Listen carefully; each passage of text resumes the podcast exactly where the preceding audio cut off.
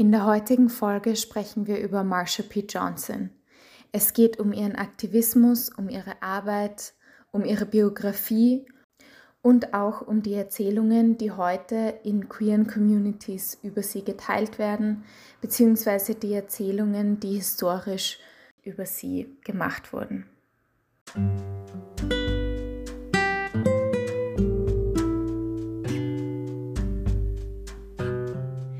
Willkommen bei Veto.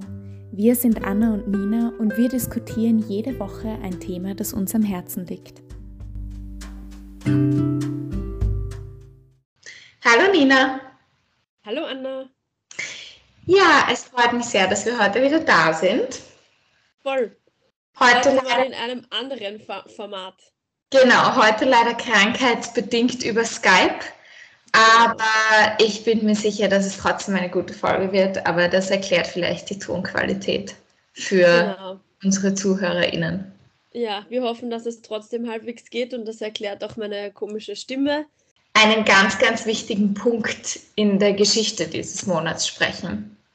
Eine ganz wichtige Akteurin, nämlich über Marsha P. Johnson. Und da wollte ich dich zu Anfang gleich mal fragen, was hast du denn schon so gehört über sie? Ja, schon einiges. Und deshalb bin ich, äh, freue ich mich voll, dass du ähm, sie als Thema nochmal mitgebracht hast, äh, ich weiß, ich kenne sie halt aus der Geschichte, aber so ganz detailreich wie du bestimmt nicht. Und ja, ich weiß, dass sie eine sehr wichtige Person war, was äh, das, was die LGBTIQ-Szene anbelangt. Und ich glaube, verorten wir sie in den 60er, 70er Jahren? Ja, also sie wurde 1945 geboren, aber ihren Aktivismus kann man. Genau, in, ja. in cool, ja, so, dann freue ich mich. Bin gespannt, was du alles erzählst über sie. Ja, also ich möchte mal anfangen mit dem gängigen Narrativ, was ich auch diesen Pride Month wieder 10.000 Mal gefühlt auf Instagram gelesen habe. Und zwar, was die Leute immer sagen, ist Marsha P. Johnson ähm, war die Person, die den ersten Ziegelstein bei den Stonewall Riots geworfen hat. Und manchmal wird sie dort auch als Drag Queen bezeichnet. Und das mhm. ist beides ziemlich falsch. Also das Erste, was ich mal wichtig finde, ist, Marsha P. Johnson war keine Drag Queen, sondern ähm, sie war einfach eine transidente Frau. Zu ihren Lebzeiten gab es dafür aber noch nicht wirklich einen Begriff oder eine Identität, die jetzt als, als Gruppe gesehen wurde oder so. Mhm. Und das bedeutet, eben zu ihrer Lebenszeit wurde das ganz oft als äh, eben Drag Queen sein oder Crossdressing oder so mh, mm, gesehen. Und es ist leider Gottes heute noch so, dass diese Terminologie oft einfach übernommen wird. Ja, also das finde ich schon mal schade. Und ähm, zu ihrer Rolle in den Stonewall-Protesten kommen wir noch.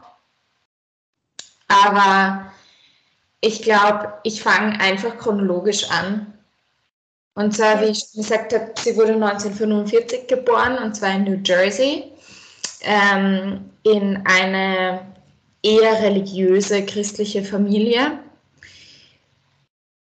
die sie auch aufgrund ihrer Identität nicht so angenommen hat, wie sie war, beziehungsweise ihr sind dann auch von anderen Jugendlichen dann später ist ihr Gewalt angetan worden, mm, eben wegen ihrer Identität. Und aufgrund dessen ist sie mit 17 Jahren, sobald sie mit der Highschool fertig war, alleine nach New York gezogen. Und hatte halt überhaupt kein Sicherheitsnetz, wie man sich denken kann, wenn eine Person mit 17 Jahren frisch von der Highschool alleine nach New York zieht. Genau. Und sie ist nach New York gezogen und ähm, hat dann auch dort aufgrund ihrer Identität sehr Schwierigkeiten gehabt, einen Job zu finden.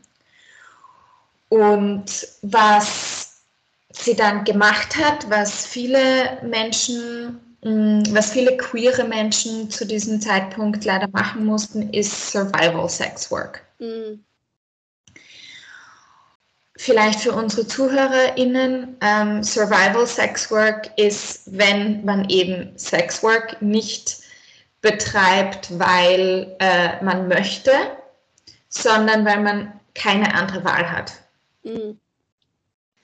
Grundsätzlich ist Sexarbeit schon sehr gefährlich, aber vor allem Survival Sex Work ist besonders gefährlich, weil du ein noch größeres Machtgefälle hast und weil die Leute auch sehr viel schneller in eine Illegalität kippen. Also zu dem Zeitpunkt, von dem her, was ich verstanden habe, war grundsätzlich jede Art von Sexarbeit ähm, in New York illegal. Mhm. Ist es auch heute noch. Also Sex-adjacent Work, wie zum Beispiel Stripping oder so, ist nicht illegal, aber Sex-Work an sich schon. Da hm, wollte ich sowieso mal eine Folge drüber machen, was da so unterschiedliche Lösungsansätze sind. Aber was dann halt noch dazu kommt, ist eben bei Survival Sex Work, dass die Menschen, die das tun, sich noch mehr verstecken müssen. Und damals ist die Polizei auch nicht auf sehr gute Art und Weise damit umgegangen. Das tut sie halt leider immer noch nicht, aber das war schon sehr viel schlimmer zu ihren Lebzeiten. Sie ist im Laufe ihres Lebens über 100 Mal verhaftet worden. Wow. Da sie nicht nur eine transidente Frau war, sondern auch eine schwarze transidente Frau, mhm. ist ihr auch sehr viel Polizeigewalt angetan worden. Darf ich dich kurz unterbrechen? Ich habe eine ja. Frage. Weißt du, ab wann sie ähm, die Transidentität angenommen hat? Oder war das immer schon? Oder ab wann hat sie das äh, ausgelebt? Also sie hat schon als Kind ähm, sich als Mädchen präsentiert mhm. und ist dann aber eben dafür nicht angenommen worden und ist dann als Jugendliche auch also hat dann auch einen Sexual Assault erlebt von einem anderen Jugendlichen. Genau, und das war einer der Hauptgründe, warum sie dann beschlossen hat, jetzt bis sie nach New York gezogen ist, weiterhin äh, sich als Mann zu präsentieren. Mhm. Und in New York? In New York hat sie ihre Identität eben angenommen. Sie hat auch she, her Pronouns verwendet. Mhm. Sie hat ihren Namen geändert. Das durfte man damals jetzt noch nicht offiziell, aber für all ihre Freundinnen mhm. und wann immer sie jetzt nicht was mit einem offiziellen Dokument abgeben musste, hat sie eben Marsha P. Johnson aufgeschrieben und eben nicht äh, den Vornamen, den sie bei der Geburt bekommen hat. Der mhm. war äh, Malcolm. Mhm. Das heißt, sie hat als Sexarbeiterin äh, gearbeitet. Genau. Mhm. Okay. Sie hat aber manchmal Männerkleidung angezogen bzw. sich als Mann präsentieren müssen in ihrem alltäglichen Leben ähm, aus Sicherheitsgründen. Mhm. Aber ja, also man kann durchaus sagen, sobald sie in New York angekommen ist, war das eigentlich recht klar und die einzigen Momente, wo sie sich als, äh, als Mann überhaupt präsentiert hat, war eben aus Sicherheitsgründen. Mhm. Ähm, ja, ich komme später dann nochmal auf eine interessante Sache mit der New Yorker Polizei zurück. Aber genau, Survival Sex Work ist was sehr Gefährliches und einmal wurde sogar auf sie geschossen, ähm, weil sie eben auch schon Survival Sex Work machen musste, kann man sich denken, dass in einem Land, wo es keine äh, allgemeine Krankenversicherung gibt, mhm. keine allgemeine Unfallversicherung gibt, kann man sich vorstellen, dass das natürlich auch nicht ähm, fachgerecht behandelt wurde und sie ist eigentlich, sie hat den Rest ihres Lebens gelebt mit dieser Kugel im Körper. Und Verrückt. ja, später hat sie dann manchmal bei Drag-Shows gearbeitet, aber sie hat eigentlich immer den größten Teil ihres Geldes mit Survival Sex Work verdient. Mhm. Und Trotzdem war sie phasenweise obdachlos, ähm, hat eigentlich selten eine fixe Wohnung gehabt. Äh, wenn sie dann mal eine gehabt hat, dann war das meistens nicht alleine, sondern äh, mit MitbewohnerInnen. und sonst war sie in Hotels, in Kinos, wo halt in der Nacht niemand war, bei Freundinnen auf der Couch. Also eine ihrer sehr guten Freundinnen war Sylvia Rivera. Und über Sylvia Rivera wird leider sehr viel seltener gesprochen. Auch Sylvia Rivera war eine transidente Frau und sie war eben zusätzlich Latina. Das bedeutet, wir haben zwei transidente Women of Color, die dann später, dazu komme ich noch, sehr, sehr, sehr viel Arbeit, vor allem für die Transgender Community, aber grundsätzlich auch für, die, äh, für verschiedene queere Communities geleistet haben. Und beide sind eigentlich lange Zeit nicht erwähnt worden. Mm, und im besten der Fälle noch vergessen worden, im, im schlimmsten der Fälle absichtlich verdrängt worden, weil sich eben auch aus dieser, aus dieser intersektionellen Identität als Transgender Women of Color mh, mm, ergeben hat. Aber dazu komme ich noch.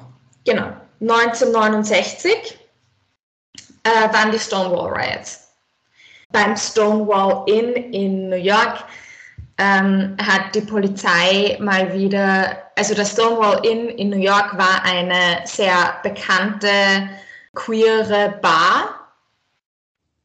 Es gab noch andere, aber eigentlich aus Zufall hat sich das dort ergeben. Die Polizei hat äh, diese Bar mal wieder geräumt, Leute festgenommen ähm, und das war eigentlich das erste Mal, dass ähm, die Menschen dort sich geschlossen gewehrt haben dagegen ähm, und eben dann auch physisch sich gegen die Polizei gewehrt haben. Und daraus ist dann später eine grundsätzliche queere Bewegung entstanden, weil das, was davor weniger der Fall war, war das Bewusstsein, dass das eine Community ist. Mhm.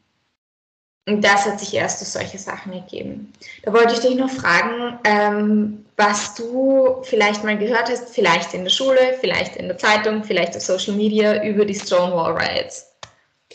Ähm, ehrlich gesagt sehr wenig. Ich habe irgendwann mal für die Schule, für den Geschichteunterricht was äh, recherchiert zu den, äh, zum Thema Gay Rights und äh, so LGBTIQ Community. Und da habe ich was drüber gelesen eigentlich, aber in der Schule äh, eigentlich nicht. Mhm. Und äh, auf Social Media schon manchmal, ich glaube, wenn es so äh, ein Jubiläum gibt oder sowas, dann äh, kommt es immer wieder mal auf Social Media vor. Aber ähm, eigentlich ist es mir untergekommen, als ich was für die Schule recherchiert habe. Also noch gar nicht so lange her. Mhm. Ja, spannend. Mhm.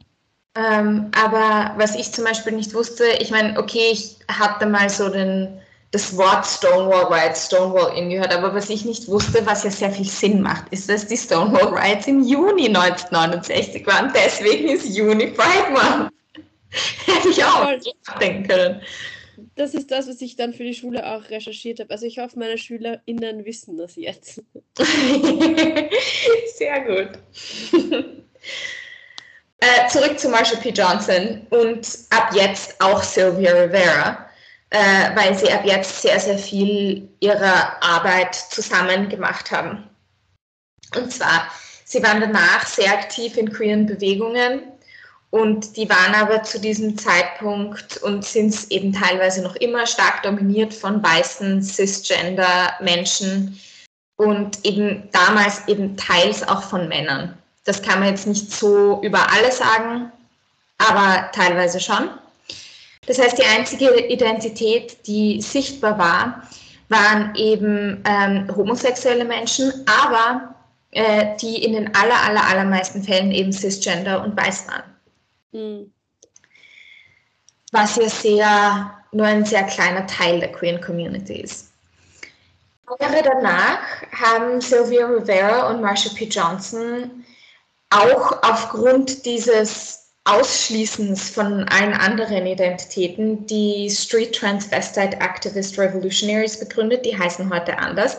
Wie gesagt, äh, das Wort Transgender ich glaube, es gab es sogar, aber die meisten Leute kannten es nicht, es war nicht geläufig, es, es wurde einfach nicht verwendet. Mhm. Ähm, deswegen haben sie das so genannt.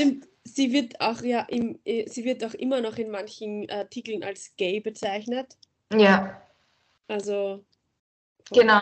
Und daher kommt auch dieses Narrativ von a gay drag queen, mhm, was halt einfach nicht stimmt. Stimmt, ja, voll. Genau. Ähm, und das Ziel von diesen Street Transvestite Activist Revolutionaries war, transidenten, obdachlosen Menschen einen Schlafplatz zu ermöglichen. Mhm. Und davon gab es eben sehr, sehr viele in New York City.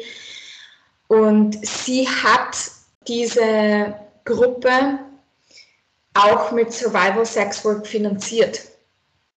Mhm. Sie hat das Geld, was sie damit verdient hat, dafür hergegeben, was ich und ihr, ihr Einsatz auch bei, zum Beispiel eben auch bei, dem, bei den Stonewall Riots, aber dann eben auch später, hm, diese Arbeit ist nicht nur nicht gewürdigt worden, sondern ist dann später auch von der New Yorker ähm, queeren Bewegung versucht worden, ein bisschen zu verstecken. Mhm. Also zum Beispiel die äh, New Yorker Gay Pride Parade also sobald die dann ein bisschen größer waren, ähm, nach den Stonewall Riots, hat eigentlich ihre Organisation, also ihre und Sylvia Riveras Organisation ausgeladen und ähm, wollten sie nicht dabei haben und wollten auch grundsätzlich transidente Menschen entweder nicht da haben oder der O-Ton war so, wenn sie schon unbedingt kommen müssen, dann sollen sie bitte ganz am, ganz am Ende gehen. Mhm. In der Pride Parade. Genau, weil vorne wurden die Fotos gemacht und man dachte sich anscheinend, dass das ähm, grundsätzlich die Ziele äh, der queeren Bewegung vielleicht behindern könnte, beziehungsweise man wollte sie einfach nicht da haben. Man hat sich einfach nicht mit transidenten Menschen identifiziert, besonders nicht mit transidenten ähm, People of Color. Mhm. Das ist eine dieser Ungerechtigkeiten, die queere Communities heute versuchen wieder zu berichtigen. Dazu komme ich noch später, ähm, wie das gemacht wird und warum auch manches davon äh, teilweise problematisch sein kann. Und aber zuerst noch zu Marsha P. Johnson. Ähm, 1990 hat sie sich dann leider mit HIV infiziert. Mhm. Und 1992 ist sie gestorben. Aber sie ist nicht an HIV gestorben, wie oft versäumt wird zu erwähnen, sondern sie wurde tot im Hudson River gefunden. Und die Polizei hat das damals als Suizid eingestuft. Sämtliche Freundinnen und Bekannte von ihr haben aber gesagt, das können sie sich nicht vorstellen. Es hat nichts darauf hingedeutet. Es hat, also es passt einfach nicht. Sie hatte Pläne für, ähm, also konkrete Pläne für mehrere Zeitpunkte nach ihrem Tod. Sie hatte, also es hat einfach keinen Sinn gemacht. Und das heißt, das Wahrscheinlichste ist eigentlich ein Gewaltdelikt. Mhm was damals und auch heute immer noch leider keine Seltenheit ist mm, für transidente Frauen, besonders transidente Frauen of Color und ganz besonders, wenn sie in der Sexarbeit tätig sind. Mhm. Wie gesagt, sie wurde ja davor auch angeschossen mal Nina, du wolltest uns noch Zahlen dazu geben. Ja, genau, ich hätte Zahlen und zwar, die sind aus dem Frühjahr 2020, da geht es aber um Europa. Das ist ein bisschen anders, aber nur damit wir vielleicht uns das ein bisschen anschauen, wie das so aussieht im Moment. Ähm, ich würde das jetzt gern einfach zitieren. Und zwar ist das von einer österreichischen Wien GV-Seite, ähm, also vom, von, vom Ministerium der Seite. Und zwar ähm, da ging es um Diskriminierung in Zahlen und im Frühjahr 2020 hat die Agentur der Europäischen Union für Grundrechte die, erste, die ersten Ergebnisse zu einer Studie veröffentlicht, die heißt EU LGBT 2 Survey, A Long Way to Go for LGBTI Equality. Und befragt wurden da ähm, 140.000 Menschen in allen EU-Mitgliedstaaten und in den Beitrittskandidaten Nordmazedonien und Serbien. Und die Ergebnisse äh, sind folgende, und zwar dass 43 Prozent aller befragten Personen haben noch Diskriminierung oder Belästigung wegen ihrer sexuellen Orientierung oder Identität erfahren. 11 Prozent der Homosexuellen und 17 Prozent der Transgender-Personen äh, wurden innerhalb der letzten fünf Jahre wegen ihrer sexuellen Orientierung oder Geschlechtsidentität körperlich oder verbal angegriffen. Das sind ah. Zahlen aus 2020. Wahnsinn. Mhm. Wahnsinn. Also immer noch äh, relativ viele. Ja. Ich glaube auch, dass die Suizidrate immer noch sehr hoch ist. Ja, ist sie auch. Also ich weiß die genauen Zahlen nicht. Vielleicht gebe ich sie in die Show Notes. Wahnsinn, danke Nina. Mm. Ja, zufällig jetzt gerade da, da, gehabt. ja, 2012 hat das New York City Police Department ähm, den Fall wieder aufgenommen von ihrem Tod. Das wusste ich nicht. Ja, also man versucht auch da so ein bisschen die Fehler der Vergangenheit ja, wieder gut machen kann man sie nicht, aber zumindest zu verhindern, dass das in Zukunft passiert und, und es so weit besser zu machen, wie man kann. Trotzdem muss man natürlich dazu sagen, es ist so lang her und bei einer Person, die, die eben im Survival Sex Work gearbeitet hat und da des Öfteren auf fremde Leute gestoßen ist, an sehr versteckten Orten. Das lässt sich einfach total schwer rekonstruieren und ich glaube, das wäre für damals schon total schwer gewesen. Aber jetzt, mhm. als sie den Fall wieder aufgemacht haben, war es 20 Jahre nach ihrem Tod. Also ich glaube nicht, dass man darauf hoffen kann, dass das noch gelöst wird. Mhm. Es ist auch bis jetzt nicht gelöst worden. Also in den letzten zehn Jahren ist da nichts mehr passiert. Aber zumindest wurde es wieder aufgenommen. Das ist zumindest auch ein Zeichen. Ja. Ich glaube, ähm. das Interesse wahrscheinlich in den 90er Jahren ähm, war noch nicht so groß, eine irgendwie den Tod einer Transgender-Frau aufzuklären. Vor allem, wenn sie Sexarbeiterin war. Ganz genau. Ganz genau. Was man eben ganz oft auf Instagram liest, sind eben teilweise auch diese falschen Bezeichnungen von von eben Drag Queen und so, aber das haben wir jetzt eh schon besprochen, dass das mhm. nicht stimmt. äh, aber was da auch sehr oft steht, ist, ähm, she started the Stonewall Riots und äh, she threw the first brick oder she threw a shot glass at a window or she threw a shot glass at a mirror oder ja, verschiedenste Variationen mhm. davon. Dazu möchte ich sagen, dass Marsha P. Johnson später in einem Interview selber gesagt hat, und jetzt paraphrasiere ich, when I got there, the fires had already started. Okay. Das bedeutet, sie hat einen sehr aktiven Teil dabei gehabt, aber der Rest ist eben erfunden. Das Shot Glass und, und, und mhm. Ziegelstein und alles Mögliche. Ähm, das mit den Ziegelsteinen fand ich auch sehr spannend. Äh, da gebe ich auch ein, ein sehr gut recherchiertes Video von den New York Times ähm, in die Show Notes. Es gab halt wahrscheinlich gar keine Ziegelsteine. Also, das, sind halt so diese Dinge. Genau. Und ich finde es sehr wichtig und sehr schade, also ich finde es sehr wichtig, dass da richtig darüber berichtet wird, beziehungsweise ich finde es sehr schade, dass das nicht getan wird.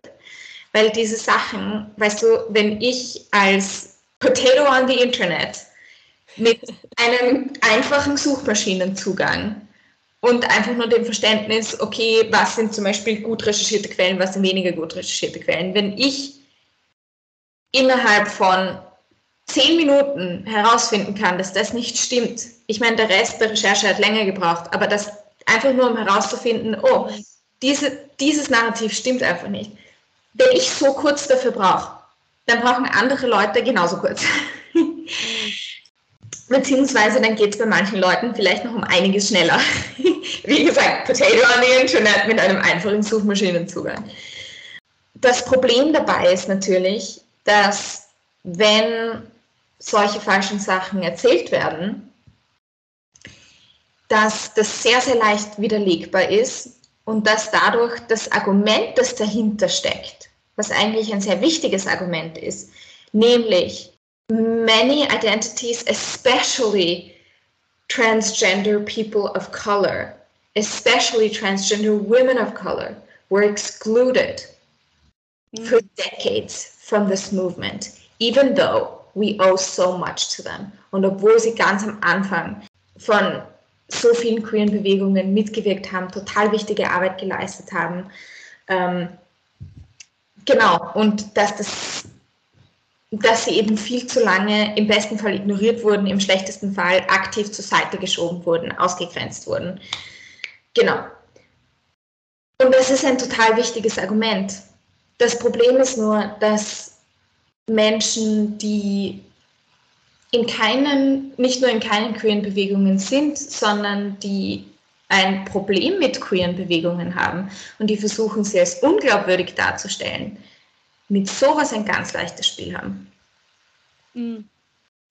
Weil wenn ich tausendmal auf Instagram einfach diese falsche Geschichte teile und es wird so oft geteilt, dass man es glaubt. Also ich habe das jahrelang geglaubt, bis ich irgendwann das mal gesehen habe, so, oh, there might be something wrong here ich glaube, es war in irgendeinem Museum, da stand halt eine andere Version einfach vom Beginn des Stonewall Rides. Und so, aber ich dachte, das mhm. ist.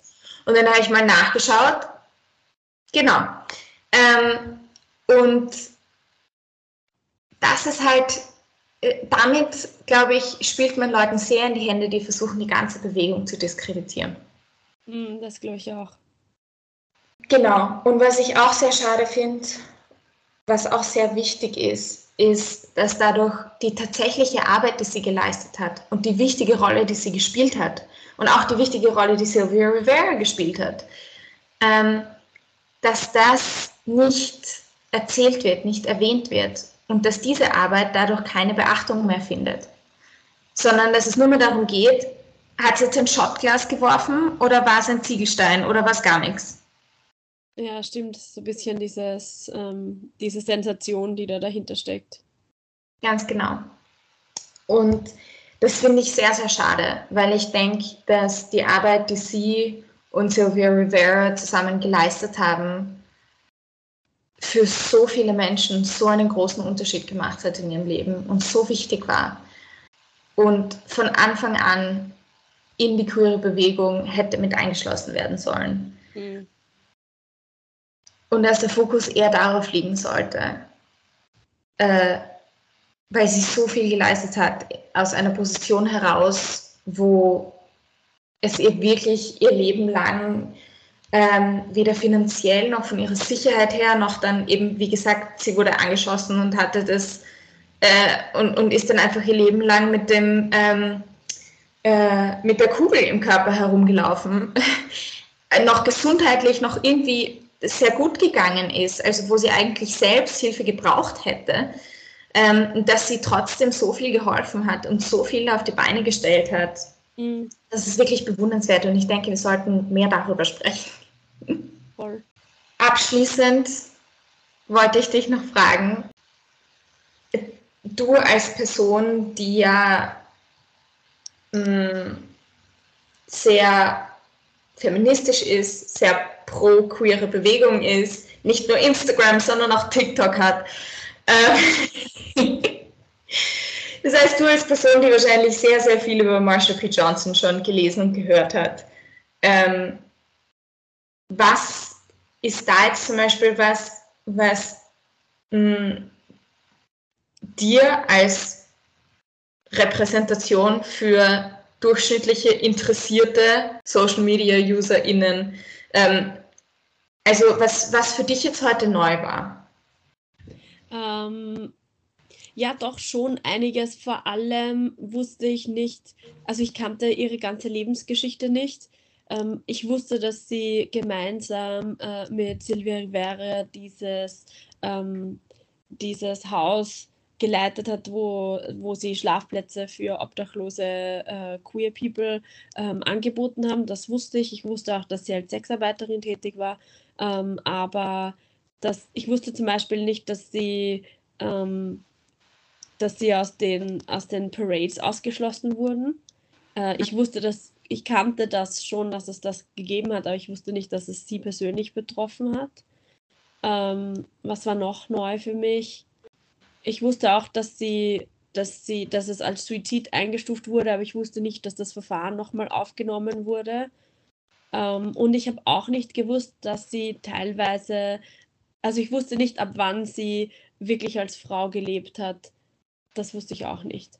Ja. Ähm, dass das schon so früh war, war mir eigentlich nicht klar. Ich dachte, dass das erst später kommt, mit dem, dass sie nach New York gekommen ist und dann eine Zeit in New York war. Das habe ich nicht gewusst, dass das schon als Kind äh, der Fall war. Sie ist ja auch sehr früh nach New York. Also sie war ja noch minderjährig, als sie nach New York ist. Sie war 17. Hm, ah ja. Ja. Ja, schon sehr früh. Ja. Und ich wusste auch nicht, dass die HIV hatte. Habe ich nie irgendwo gelesen. Ja, leider. Ich wusste zum Beispiel auch nicht, dass sie äh, die Sexarbeit nicht aufgegeben hat und damit eigentlich dieses äh, Haus finanziert hat. Das wusste ich auch nicht. Ja. Ich ähm, echt äh, arg finde eigentlich. Ja. Also eine sehr bewundernswerte Frau. Mhm. Und ähm, ich glaube, ganz zum Schluss bleibt mir nur zu sagen, dass ich den Rest von diesem Pride Month ähm, beziehungsweise alle Pride Months, die darauf folgen werden, mich bemühen werde, ähm, ihre Geschichte, Sylvia Riveras Geschichte, ähm, die Geschichten von vielen ähm, AktivistInnen eigentlich richtig und, und mit möglichst viel Respekt gegenüber ihrer tatsächlichen Lebensgeschichte zu erzählen. Ich glaube, das mhm. wäre für uns alle wichtig. Das glaube ich auch. Ja. Ich glaube, die Folge zeigt auch ganz gut, dass es dass, dass, dass Aktivismus im Internet gut ist und dass es sehr viele Informationen gibt, was auch gut ist. Und ich finde es auch gut, dass diese Informationen weitergetragen werden. Aber es erinnert uns auch daran, dass es äh, Fakten gibt und dass es ganz oft wichtig ist, diese zu überprüfen und ja. was wir auf Social Media lesen und hören und sehen, ähm, es wert ist, nochmal einen genaueren Blick drauf zu werfen und vielleicht nochmal selber zu recherchieren. Voll. Nina, danke, dass du trotz deiner Krankheit diese Folge gemacht hast mit mir. Ja, danke für das spannende Thema. Bis zum nächsten Mal. Bis zum nächsten Mal. Tschüss. Tschüss.